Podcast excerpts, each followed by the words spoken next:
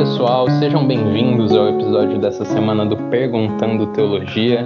Eu sou Rafael Ladeia, eu tô aqui com o pastor, professor na área de ensino bíblico, Tiago Jordão, que normalmente está aqui com o Carlos, está aqui com o Marcelo, está aqui comigo, para responder sobre a Bíblia, sobre o cristianismo no geral. Tudo bem, Tiago? Tudo bem, Rafinha. Privilégio a gente estar tá aqui em mais um episódio se aproximando aí de uma marca importante pra gente, né?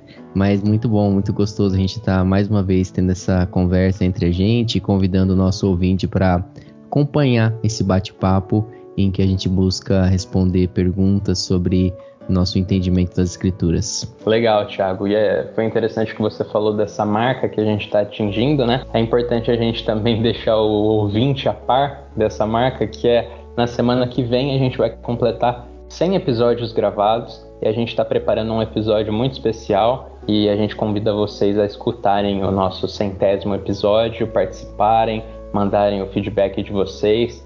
Verdade, agradecer o pessoal que desde o início está aí com a gente, né? A gente deixa para agradecer melhor no próximo episódio, mas desde já a gente só, só tem continuado justamente pelo, pelo incentivo, né, pela, por pessoas que mostram que, que de fato aquilo que, que a gente tem, tem feito é, o, é uma contribuição mínima para o reino de Deus, né, que é abençoador na vida de, uma, de algumas pessoas. É um privilégio para a gente estar tá aqui e estar tá em mais um episódio também. Muito legal, Thiago. Mas antes a gente tem que fazer o 99, né? Para a gente chegar no 100. Verdade. Então vamos começar o 99. Thiago, a gente tem um episódio, um dos nossos primeiros, que a gente falou sobre o livro de Eclesiastes, né? A gente fala lá como que a gente consegue interpretar Eclesiastes. A gente tenta trazer um pouco do que está escrito naquele livro, um livro antiquíssimo, um livro que muitas vezes a gente lê e não consegue entender a aplicabilidade dele nos dias de hoje.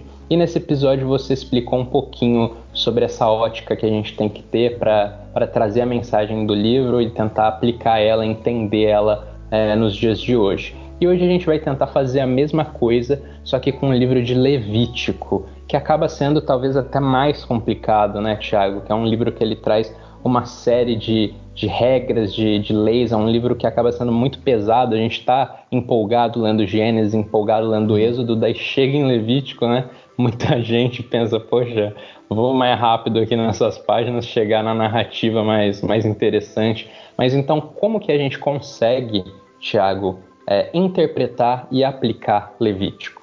É, sem dúvida, especialmente quando o pessoal, né, começa ali aquele plano de início de ano, agora vai, né, vou começar aqui no Pentateuco.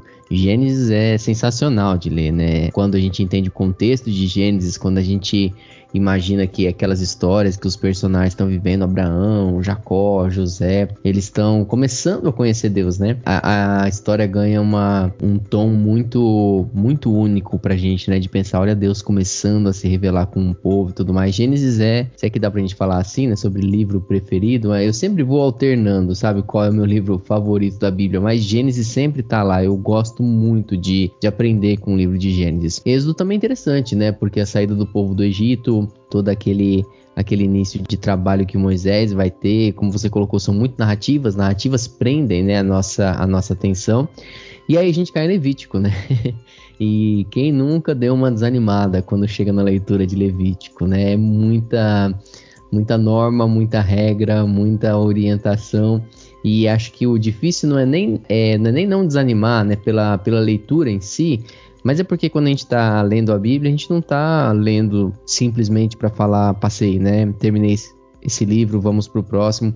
A gente está lendo justamente porque você busca ali um entendimento para sua vida, né? De, de conhecer a palavra de Deus. E aí, quando você separa aquela meia horinha para estudar a Bíblia antes de sair de casa, né? Buscando ali uma mensagem que seja é, abençoadora para o seu dia, que seja revigorante, e você ler o livro de Levítico, vai ser meio frustrante, né? Você não vai encontrar muita coisa ali, né? Quando, quando a gente pega esses, esses textos de devocionais, né? É muito raro você encontrar algum que está pegando um texto de Levítico. Mas eu, eu quero honestamente tanto reconhecer essa, essa dificuldade não tanto do, do, entendimento do livro, mas acho que a nossa maior dificuldade é da aplicação, né? O que, que é aplicação? Para pontuar aqui para o nosso ouvinte o que, que nós estamos querendo dizer. Quando nós lemos a Bíblia, quando nós estudamos a Bíblia, nós temos alguns passos ali que, que a gente deve ter, né, que a gente costuma ter, tudo bíblico. Então, você lê o texto e você primeiro interpreta o texto, que é você entender o que, que esse texto está dizendo, né? Não é muito diferente quando a gente faz isso com um texto em português, de interpretar um texto, né? A gente faz isso com outros textos. Tem que entender o que o texto está falando. Na sequência, a gente tem essa, essa questão chamada de aplicação, que é você pensar, ok, entendi o que o texto está dizendo, mas o que, que isso tem a ver com a minha vida, né? Como esse texto e o entendimento desse texto se aplica na minha vida.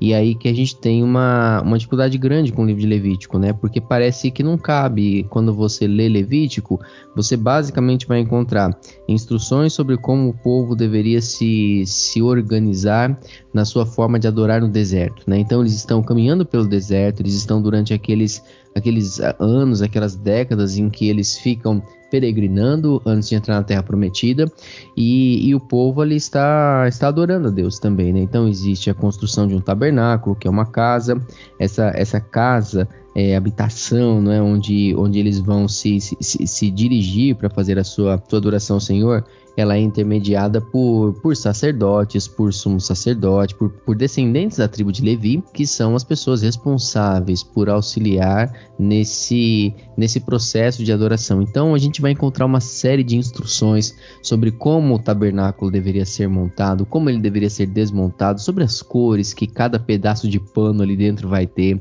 A gente vai encontrar instruções sobre como que os sacerdotes deveriam se, se comportar, sobre como que deveria ser a roupa de cada sacerdote, de sumo sacerdote, sobre as pedras que deveriam estar no peitoral. A gente vai ter descrição dos sacrifícios, né, que são organizados ali, os tipos de sacrifício, quando era um sacrifício de cereal, como era um sacrifício de holocausto. A gente vai ter uma série de orientações que o povo precisava para entender como Deus, como Deus deveria ser adorado por eles ali no deserto. E aí a gente olha para esse texto e pensa, ok, mas eu não estou no deserto. Como que eu aplico isso na minha vida então? Ok, mas é, eu, eu não adoro mais a Deus dessa forma. Esse, esse modelo de adoração que é estabelecido no tabernáculo, que é estabelecido é, para o povo, ele, ele foi superado, né? O Novo Testamento, a nova aliança, nos traz agora esse rasgo no, no véu em que nós temos livre acesso, né, a, a Jesus Cristo. Então, isso faz parte de uma, de uma liturgia passada, que ela, que ela não tem mesmo sentido para gente. Nós não oferecemos sacrifício. Nós não vamos aos domingos na igreja levando né, nosso, nossas aves, levando nossos cereais, levando os nossos, os nossos novilhos para oferecer. Não, não faz, não, não cabe para gente isso. Então, como aplicar o livro de Levítico na nossa vida. Eu já vou para a resposta, Ravinha, mas eu só queria mostrar uma coisa que é uma dificuldade que a maioria das pessoas tem quando a gente fala desse processo, interpretação do texto e aplicação do texto, que é o seguinte: nós lemos um texto na Bíblia e nós pensamos o que Deus está dizendo para mim através desse texto. E ok, a Bíblia é a palavra de Deus. Deus fala por meio das Escrituras, Deus se revela por meio das Escrituras. Então, se eu quero conhecer a Deus, é lá na Bíblia que eu, que eu devo buscar. O grande problema é, nós não podemos esquecer que Deus ele é cuidadoso bastante para não mandar para nós um livro é, simplesmente divino e, e, que nós tivéssemos que entender este livro em uma linguagem divina. Não, Deus fala na nossa linguagem. O que significa falar na nossa linguagem? Quando Deus nos entrega as Escrituras, Deus entrega as Escrituras posicionadas dentro de um tempo da história, dentro de uma cultura, dentro de um, de, de um povo que fala determinada língua. Então, a Bíblia é um livro que ela tem aquilo que nós chamamos de contexto.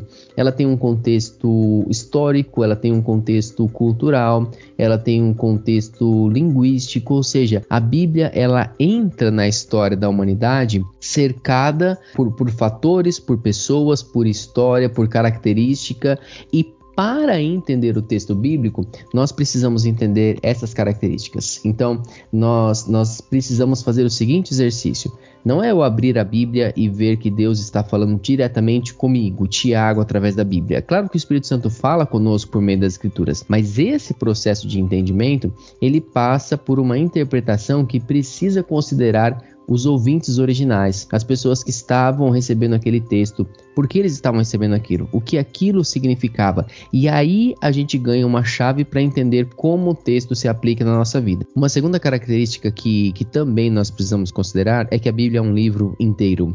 Ou seja, é, nós temos dentro de teologia um estudo que nos apresenta que a Bíblia é uma revelação progressiva de Deus. Então, quando nós vamos lendo as Escrituras, nós percebemos que Deus está progressivamente se revelando para o seu povo.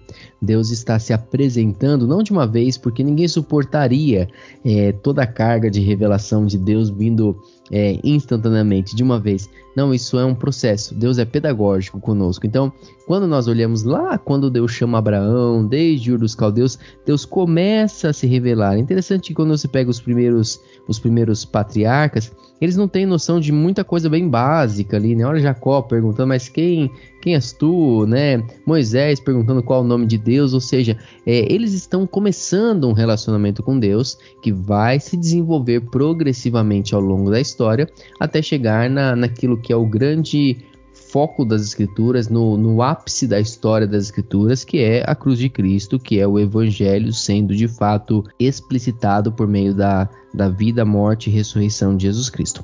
Com base nessas duas informações, primeira informação de que nós precisamos considerar textos bíblicos dentro do seu contexto, segunda informação de que nós precisamos lembrar que a Bíblia é um livro é, todo, ou seja, não dá para eu de repente pegar um versículo e extrair dali um entendimento sem considerar que aquele livro ele está dentro de uma revelação que é progressiva. Quando nós entendemos isso, fica mais fácil observar a utilidade do livro de Levítico e aí responder finalmente a pergunta que foi colocada para nós. Então eu diria assim o seguinte, a minha, minha sugestão para o nosso ouvinte que que enfrenta dificuldade é, com relação ao livro de Levítico. A grande questão de Levítico é mostrar para nós que Deus é santo. Esse é o grande objetivo de Deus.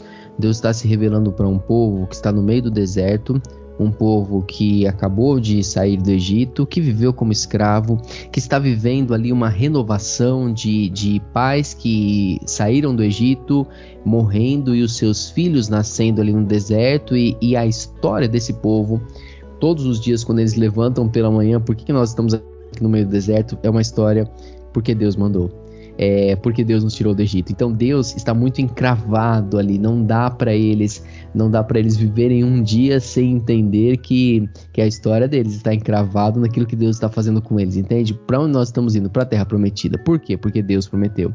De onde saímos do Egito? Por quê? Porque Deus nos tirou de lá.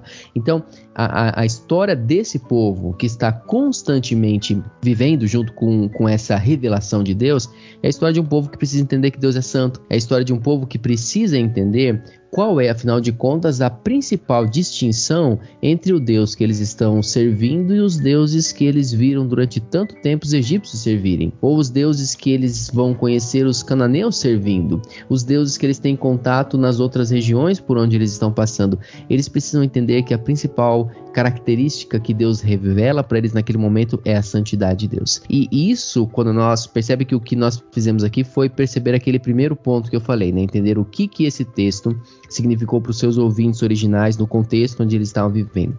Quando nós entendemos isso, a gente percebe qual é a primeira grande utilidade de Levítico para nós é lembrar para gente o padrão da santidade de Deus. Levítico é, é cansativo para gente porque Levítico é uma demonstração mínima de uma tentativa impressionante de Deus tentando criar um meio termo, um tabernáculo que tenta de alguma forma ser um lugar onde pecadores chegam para adorar e Deus está ali para ser adorado. Levítico é uma demonstração para nós de como é complicado essa convivência da santidade de Deus com a nossa pecaminosidade. Por isso que Levítico é tão detalhista, fala de mofo, né? O que, que você vai fazer quando tiver o mofo da tenda? A mulher, quando ela está nos seus dias, o que, que ela deve fazer para se adorar? A gente fala, gente, para que tanta regra? Tanta regra para tentar conciliar minimamente um lugar onde a santidade de Deus convive com a pecaminosidade do homem. Então, Levítico é para ser pesado mesmo. Levítico é para mostrar para gente que tanta regra é justamente para a gente perceber como é difícil, como é difícil nós nos aproximarmos do Senhor é, por méritos, como é difícil nós simplesmente estarmos na presença de Deus, como é difícil você oferecer um, sac um sacrifício para Deus, um presente para Deus, porque você chega lá para dar um presente para Deus e você tá cheio de pecado para oferecer presente para Deus, entende? Então Levítico é um livro que ele precisa nos ensinar isso.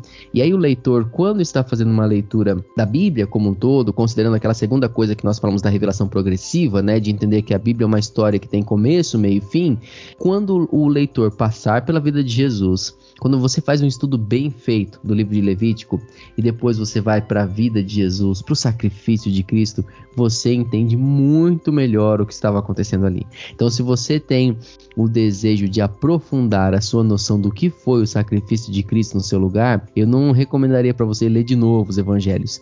Leia Levítico primeiro, estude Levítico com esse olhar para o sacrifício de Cristo e aí vai para João. E aí vai para Mateus, e aí vai para Marcos ou Lucas para perceber como Cristo é o sacrifício perfeito. E finaliza em Hebreus. Porque se você não entender Levítico, você pode ler Hebreus 30 vezes e você não vai entender o que Hebreus está falando.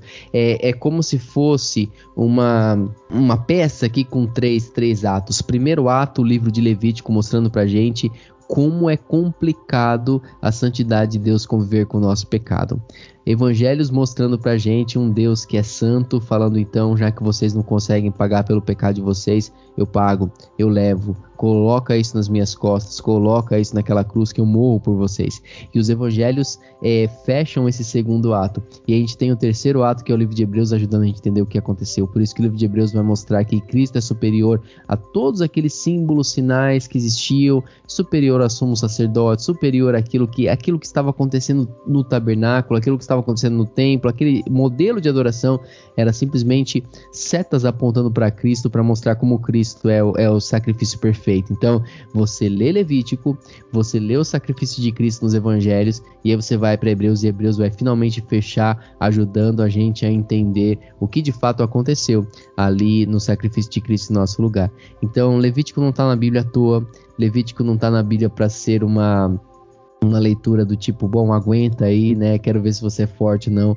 Não, Levítico tá, tá ali porque tem o seu lugar e esse lugar é essencial, fundamental para entender o que Cristo fez por nós na cruz do Calvário. Muito bacana, Thiago. Quem sabe agora a gente consegue ter uma visão diferente de Levítico, né? E é justamente isso, a gente não pode ler a Bíblia só tentando passar pelos livros só para poder falar que a gente leu, né? A gente tem que entender o significado, a gente tem que saber aplicar, principalmente. E é bem isso que você falou. Queria te agradecer, Thiago, mais uma vez pela sua resposta aqui no nosso podcast. Convidar os ouvintes a continuarem mandando as perguntas e também convidar eles mais uma vez para escutarem o nosso episódio número 100, que sai na próxima semana, na sexta-feira, a partir das 5 da manhã. Tá bom, pessoal? Então é isso e até o nosso próximo episódio.